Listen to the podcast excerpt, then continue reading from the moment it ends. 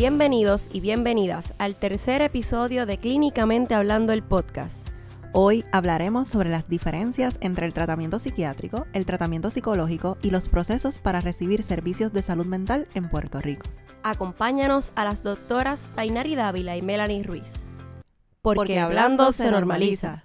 Queremos darle la bienvenida nuevamente a otro episodio del podcast Clínicamente Hablando. Me acompaña como siempre la doctora Melanie Ruiz.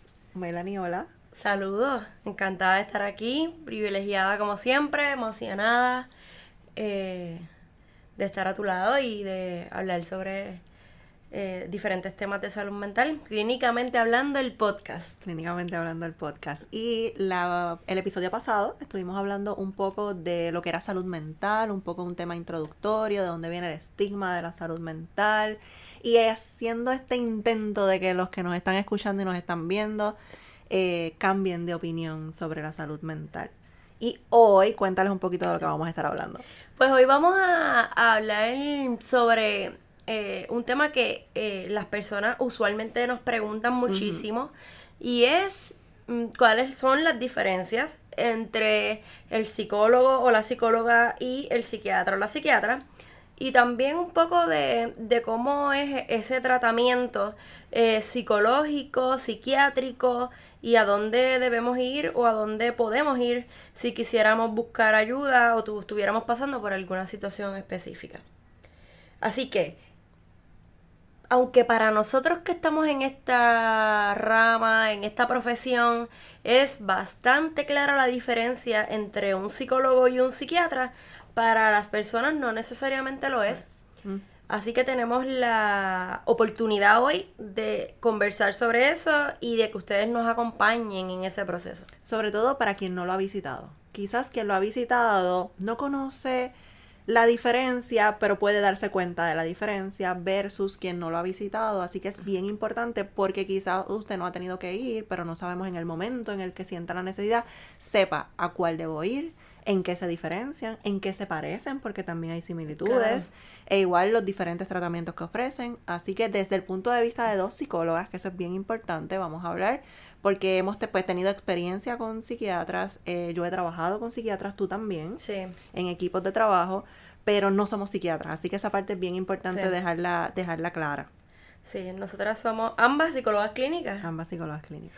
Yo estuve eh, como psicóloga clínica, bueno, en aquel momento como interna, porque era eh, el último año de, eh, de PhD, sí, de doctorado, y estuve en una unidad de medicina conductual, que es lo que quizás comúnmente se conoce como un psiquiátrico o un hospital psiquiátrico, y ahí estuve todo ese año de internado. Me imagino que aprendiste mucho. Muchísimo, aprendí un montón.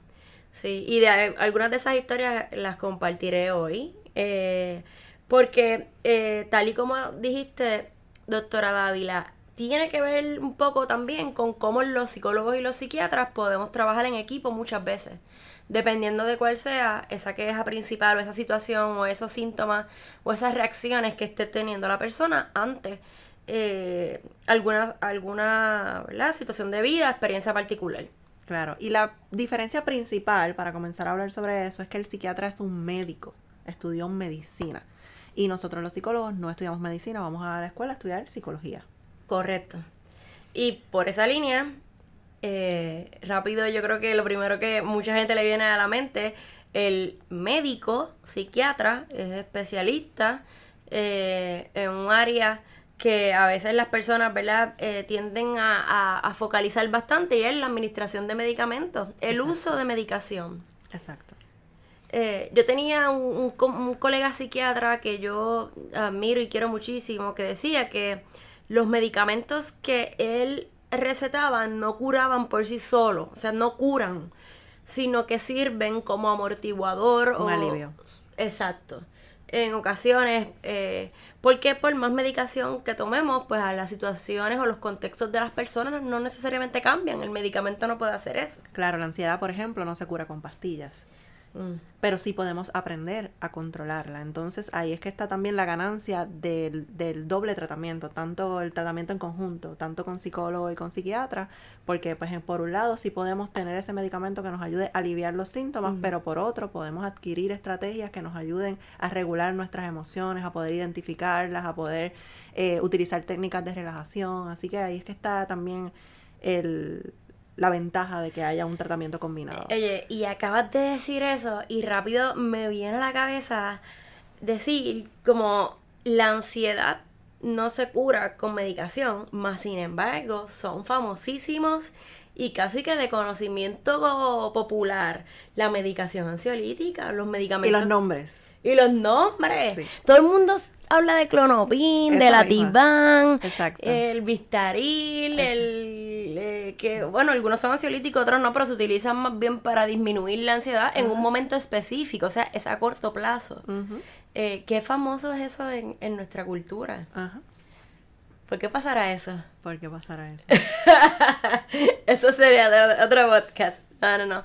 Pero básicamente la diferencia entre un psicólogo y un psiquiatra tiene que ver con eso, con que el psiquiatra es un médico y que administra eh, eh, medicamentos, ¿verdad? Valga la redundancia, para disminuir las reacciones eh, físicas o el malestar físico que está experimentando la persona ante diferentes situaciones de vida. Y yo no sé tu experiencia, pero en mi experiencia he trabajado con psiquiatras que promueven el que sus pacientes vayan a psicoterapia y trabajan en conjunto. Y eso me parece súper bueno. El que la persona es quien tiene la última palabra, pero que esté esta sugerencia del médico de que más allá de lo que estamos haciendo aquí, eh, puedas tener un tratamiento combinado que ayude a mejorar y aliviar esos síntomas. Y eso es lo que nos dice la literatura científica con muchísimos de los diagnósticos de atención clínica, ¿verdad? Y cuando digo eso, eso así como tan elaborado, es con las cosas que más observamos como depresión, ansiedad, eh, eh, pensamientos obsesivos, por ejemplo, psicosis, entre otros, pero el uso de sustancia también, eh, el uso de alcohol. Eh, lo ideal que dice la literatura es que en muchos de esos casos las personas puedan tener un tratamiento combinado. Y por ejemplo, déficit de atención, que es algo que quizás vemos comúnmente también en la población. Pues muchas veces van al psiquiatra y el psiquiatra le prescribe un medicamento para mejorar la atención.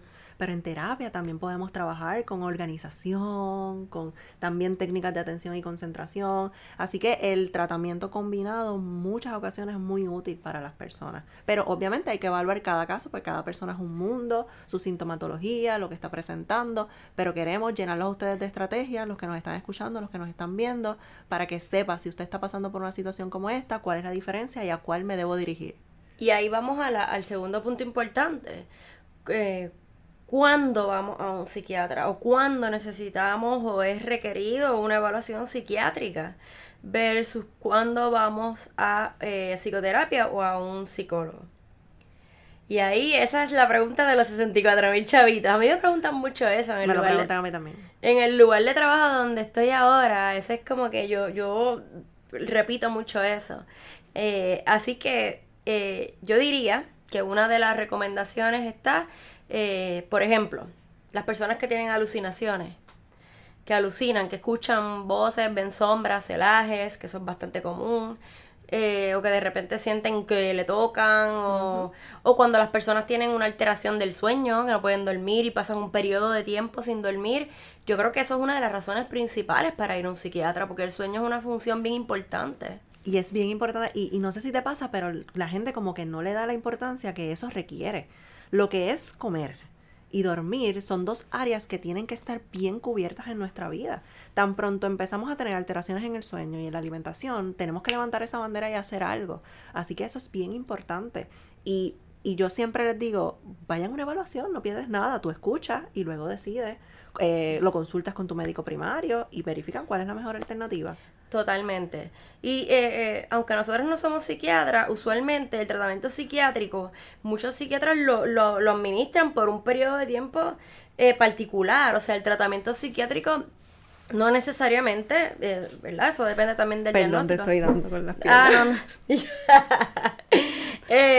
No necesariamente es un tratamiento que a largo plazo se vaya siempre a tener una administración de un medicamento, sino que en lo que la persona se estabiliza, pues se utiliza un tratamiento psiquiátrico. Esa estabilización puede ir desde 24 horas hasta 10 meses, por ejemplo o un año, ¿verdad? O quizás más, pero, pero el, punto aquí es que eh, mientras estemos recibiendo una evaluación psiquiátrica, tal y como dice la doctora Dávila, también es bien importante elaborar unas estrategias que complementen y que a largo plazo pues nos permitan eh, continuar con nuestro bienestar, que era lo que estábamos hablando en el episodio pasado. Sin duda. Y el estar pendiente a cómo nos sentimos, evaluar y sobre todo no dejarnos llevar por la experiencia de nadie, porque muchas veces me dicen, no, es que yo no había querido venir porque es que a fulano le recetan cinco medicamentos y yo no quiero estar, sentirme quedando dormido, quedando embobado, es la palabra que utilizan.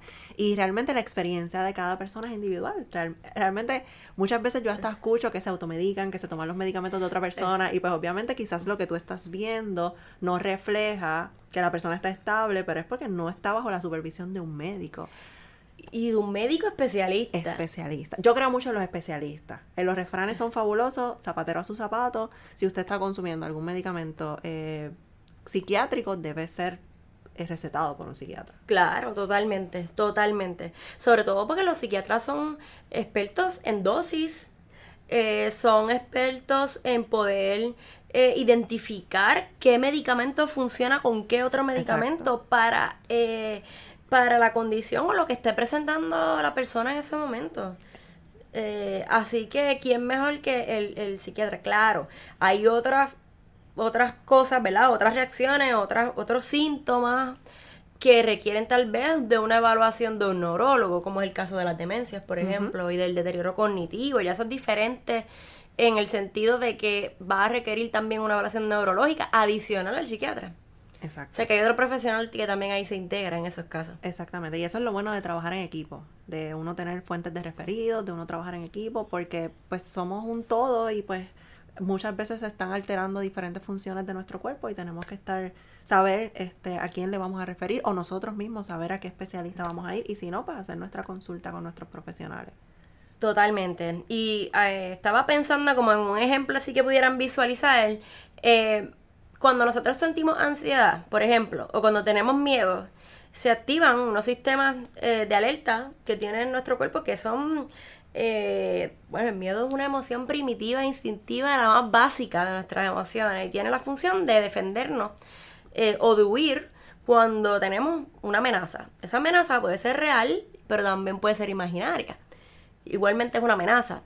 Pues te imagínense, yo siempre le digo a la gente eh, y a los que son más jóvenes les digo, ¿ustedes han visto la película de, de Dory, la de Nemo? Nemo. Que todo lo olvida, el pescadito azul. Bueno. Bella. Sí, sí, me encanta. A mí también. Eh, pues bueno, en esa película hay una escena donde hay unos pulpos que están como en un envase de agua y los niños se le acercan. Y cuando los niños se le acercan, ¿qué pasa con los pulpos? Los sienten la amenaza perciben una amenaza y botan como una tinta. Se ponen rígidos, ¿verdad? y uno los lo pueden buscar en, en videos de que los pulpos es una, una, buena, eh, un buen ejemplo de lo que pasa en nuestro cuerpo, con nuestros músculos, igualmente con la liberación de cortisol, ¿verdad? Nuestra cabecita también libera esa tinta, igual como si fuéramos un pulpo cuando tenemos miedo. Así que si yo estoy, estamos diseñadas para que si deba, ¿qué tú crees, doctora Dávila? ¿Qué va a pasar si de debajo de esta silla sale un lagartijo? ¿Qué va a pasar conmigo? Yo no sé contigo, pero yo sí sé conmigo. ¿Qué va a pasar contigo? Eh, bueno. Además de que posiblemente vamos a tumbar aquí todo lo que, todo lo que haya. Exactamente. Y eso que dijo un lagartijo, pudo haber dicho que caiga algo del techo, una cosa así. No, del techo. No me está gustando este ejemplo mucho. No, pero la realidad es que vamos a sentir miedo, vamos a tratar de ponernos a salvo, porque yo no sé, pero yo siento que el lagartijo es como si fuera un dinosaurio de grande, como si me pudiera hacer daño. Y ahí está el miedo imaginario. Exacto, sí, sí, exacto. Pero mínimamente yo estoy diseñada para, para alzar los pies o para treparme encima de la mesa. Pues esa es la, la cantidad de tinta, la cantidad de cortisol que nosotros necesitamos en nuestra cabeza. Pero hoy en día, imagínese usted que usted está pensando en el problema económico, en el COVID, en el, bueno, en todo, que si el nene con la educación virtual, que eso está Ajá. brutal. Eso es horrible. Eh, ya lo dijimos en el episodio pasado y ahora lo volvemos a decir. Yo sí, creo es que que ha sido bien que- fuerte, es que ha sido bien fuerte el cambio que nos ha traído el, el COVID y la educación y todo lo que nos ha cambiado, el trabajo virtual. A mí me ha encantado, pero, pero no deja de ser fuerte y no deja de ser un estresor cuando se va la luz, cuando se cae el internet, cuando... Pero eso es otro Ah, tema. pero entonces ahí en- eh, se va la luz y yo tenía el, el pollo descongelando para cocinar. Entonces, y sigo por ahí para, por ahí para abajo con, el, con el- la amenaza, ¿verdad? Con el estrés ese que conocemos como estrés. Y nuestra cabeza sigue liberando ese cortisol, esa tinta, el cortisol y la tinta del pulpo, que se libera en nuestra cabeza, también la libera nuestro estómago como hormona. Y por eso es que el susto empieza aquí. Y yo, doctora, yo tengo como un susto. Para mí mi centro de control de ansiedad es el estómago. A veces yo no he realizado que yo estoy ansiosa, que estoy sintiendo ansiedad, porque la vez pasada dijimos que no podíamos decir que soy ansiosa, que estoy sintiendo ansiedad hasta que siento como esas mariposas en el estómago. Ahí es que me doy cuenta. Que no son las mariposas que uno siente Sí, no son las lindas. no son las de amor. cuando nos hemos enamorado. Ni se parecen. De ese es otro tema. Hablar si se- nos hemos enamorado algunas veces o no. Pero eso, es otro tema. El punto es que a lo que voy es que los psiquiatras y los medicamentos, en el caso de la, del ejemplo de la tinta del pulpo, pues los medicamentos tienen la función de reducir un poquito y de aliviar hasta cierto punto esa reacción porque hoy en día estamos demasiado expuestos a, en el caso del estrés, pues a muchas cosas que son amenazantes y que nos causan estrés. Entonces, debemos o, o podemos ir a un psiquiatra cuando ya esas reacciones son demasiado constantes y me molestan demasiado. Ya ese estómago, estoy demasiado. Todo lo que me como me da diarrea, me da náusea, me, me, me vomito, se me seca la boca, ¿ves? Entonces, esa medicación va a tener la función de ayudarnos a disminuir eso para que yo pueda dormir bien, para que yo pueda comer bien, estabilizar eso. El peso, por ejemplo, que es otra cosa. Así que yo siempre refiero a mi, a mi gente, a los psiquiatras, sobre todo cuando se altera el sueño, la alimentación y cuando hay una pérdida significativa de peso. Pero a mí me ha pasado, y es de un tiempo para acá, que la gente está más dispuesta, que incluso ellos mismos me preguntan, ¿usted cree que yo debo ir a un psiquiatra? Y realmente, si ya tú tienes la duda, por algo es. Ve a una evaluación. No pierdes nada con ir a una evaluación. Los psiquiatras aceptan planes médicos. Así que a veces las citas están distantes, pues quizás es algo que debemos pensar. O sea, ahí está la parte de la prevención con tiempo y no esperar a que tengamos el evento eh, estresante o que tenemos la crisis para entonces decidir y pues quizás es un poco más complejo. Y eso me lleva a otra idea. Y es eh, si estamos en crisis o si ya tenemos, ya tenemos, ese estrés ha sido tanto por tanto tiempo, ha sido tan prolongado, que ya no me permite eh, levantarme de la cama o no me permite eh, funcionar, no me permite... eh, he bajado más de un 5% del peso, que eso es lo que dice que se supone que no- uno no baje en un término corto de tiempo. Pues para eso, o para cuando las personas están agresivas, o cuando las personas ¿verdad? se desorientan, pues hay salas estabilizadoras. En Puerto Rico hay varias salas estabilizadoras donde es- eso es casi como si fuera una sala de emergencia. Lo único que hay un psiquiatra y hay probablemente un psicólogo o un trabajador del social que va a dar ese tratamiento dirigido a la disminución de los síntomas que son psiquiátricos o que son emocionales o que son de malestar mental o psicológico. Y es bien importante que aprendamos a distinguir, porque ya la doctora está hablando de que cuando tenemos una crisis, que una crisis no es otra cosa que cuando tenemos más demandas que recursos para poder enfrentarla. Tenemos una crisis, ya ya nos está dirigiendo un hospital.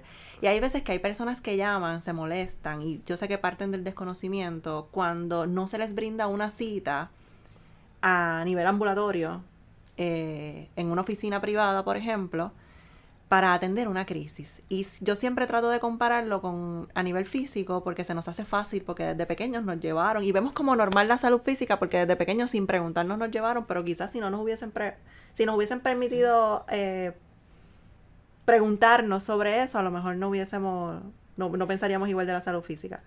Pues seguramente, porque yo de, incluso de niña jamás hubiese querido ir a, a- a una sala de emergencia, por ejemplo.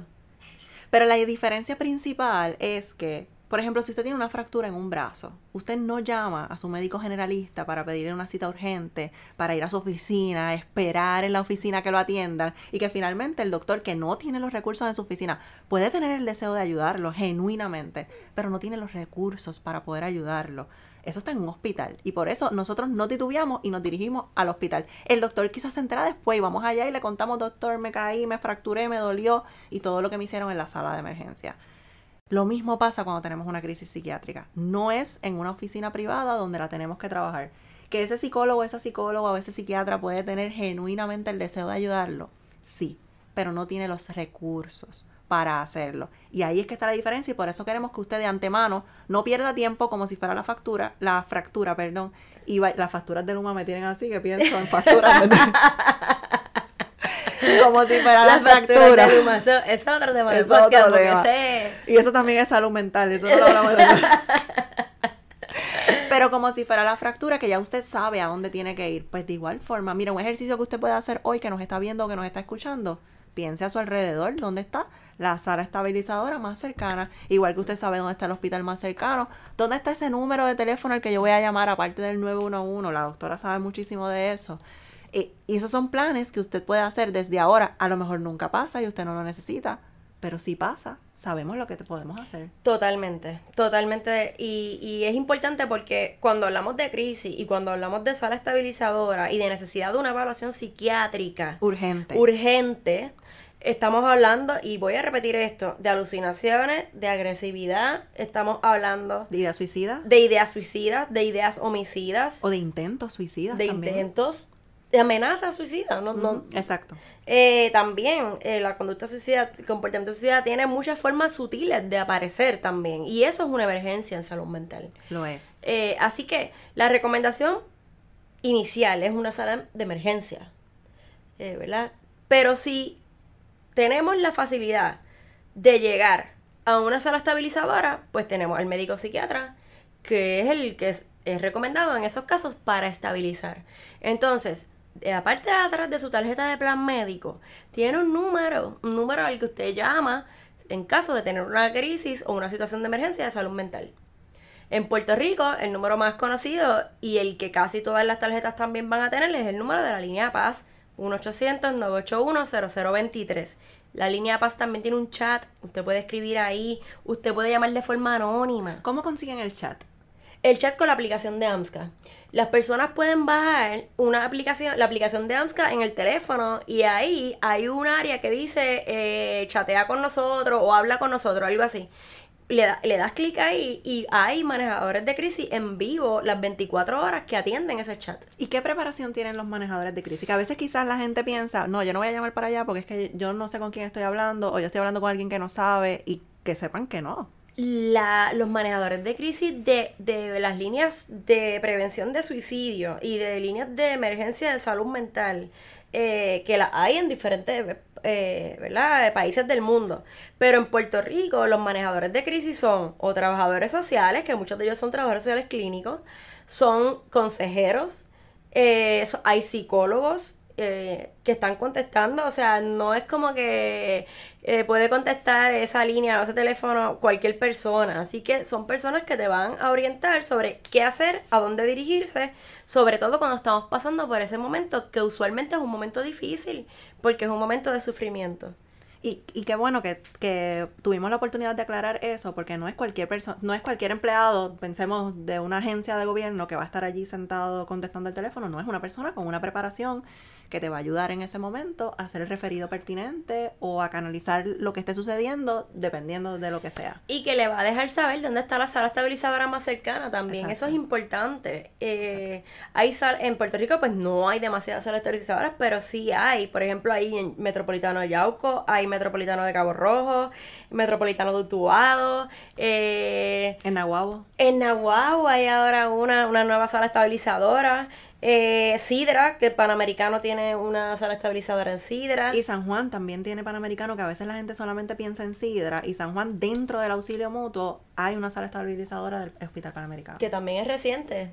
Eh, y sí. Y hay Trujillo Alto Capestrano, Pavía de Atorrey. Eh, algunos de ellos son salas estabilizadoras que incluyen y tienen espacio para niños y adolescentes.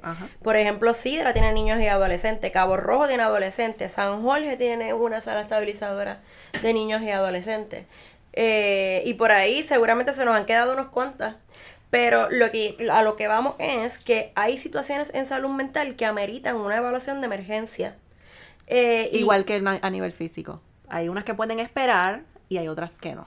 Hay unos síntomas quizás, a lo mejor yo tengo un dolor y puedo esperar a que me den una evaluación para la semana que viene porque no es nada urgente. Pero hay otras que no pueden esperar. Totalmente. Igual pasa en salud mental. Hay situaciones que pueden esperar, pero hay otras que no. Por, a lo mejor yo tengo un baja autoestima y me dieron la, cita para la semana que viene, pero yo no tengo ideas suicidas, pues podemos esperar. Claro. Pero si yo tengo ideas suicidas activas en este momento, si yo estoy pensando cómo yo lo haría o si yo ya lo intenté, eso no puede esperar. La vida no puede esperar. Así que tenemos que ir a una sala de emergencia. Totalmente. Eh, igualmente con el uso de sustancias. Eh, muchas personas nos llaman también preguntándonos eso, ¿dónde pueden ir? Usted puede ir a cualquier sala de emergencia, incluso las personas que tienen plan vital no necesitan referido para recibir una evaluación de emergencia de un psiquiatra en una sala estabilizadora. Eh, incluso yo a veces le digo a la gente, esa es la manera más rápida de acceder a un psiquiatra en Puerto Rico, a través de una sala estabilizadora.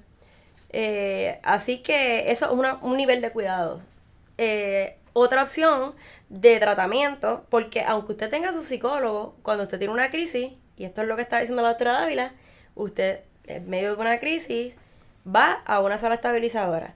Aunque usted tenga a su psicólogo a nivel ambulatorio, porque el nivel ambulatorio de cuidado es otro nivel de cuidado que es ya la terapia de seguimiento a largo plazo. Claro, y como la persona está estable, pues puede ir a su casa, puede regresar, porque su vida no está en peligro. Y esa es la, eso es lo más que estamos haciendo énfasis, porque eso es bien importante, bien importante.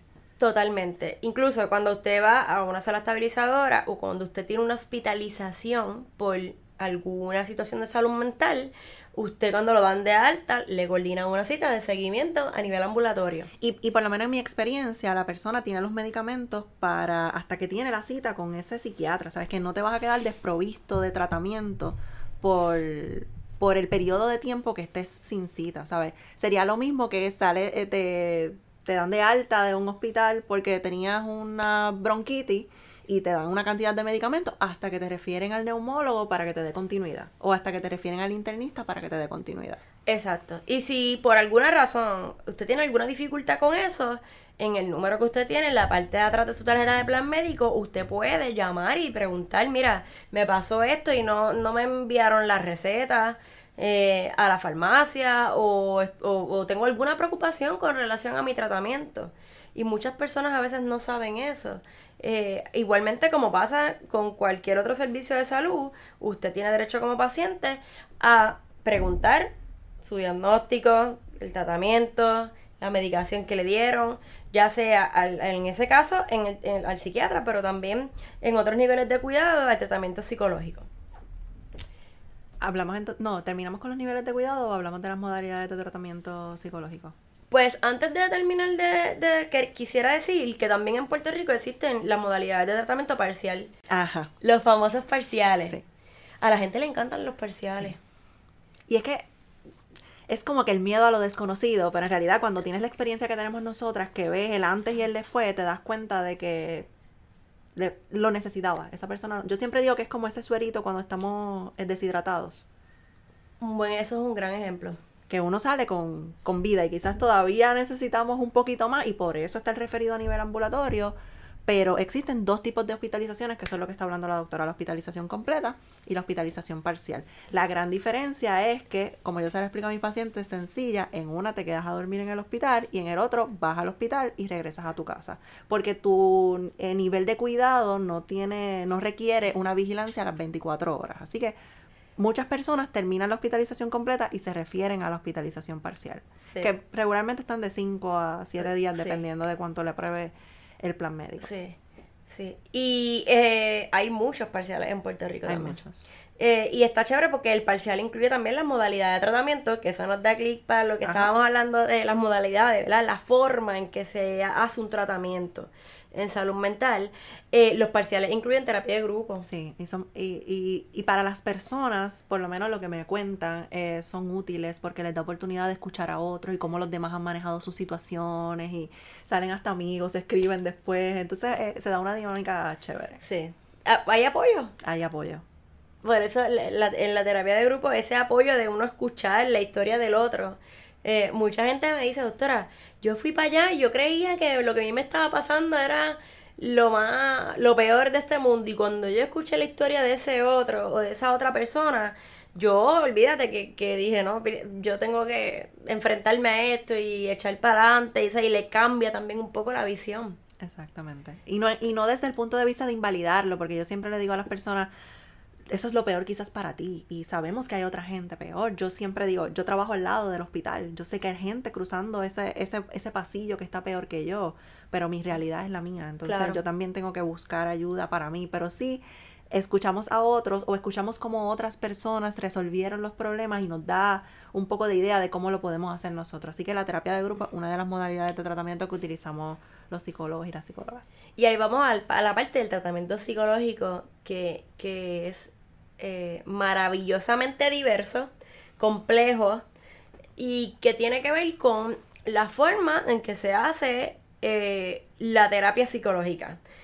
Y clínicamente hablando, eso es uno de los temas que eh, a mí me encanta separar y como que tratar de que las personas conozcan de que hay diferentes formas de hacer tratamiento psicológico. Exactamente. La, quizás la más conocida es el tratamiento individual. La terapia individual, correcto. La terapia individual, que es que la persona llama, solicita servicio y, y se atiende solito. Sí, se puede añadir colateral, pero suele ser en general individual. Y si usted necesita una cita de terapia individual, usted llame al número que está detrás de la tarjeta de plan. Lo he dicho como tres veces, pero lo repito porque a veces las personas no saben qué hacer para sacar una cita. Sí, sí.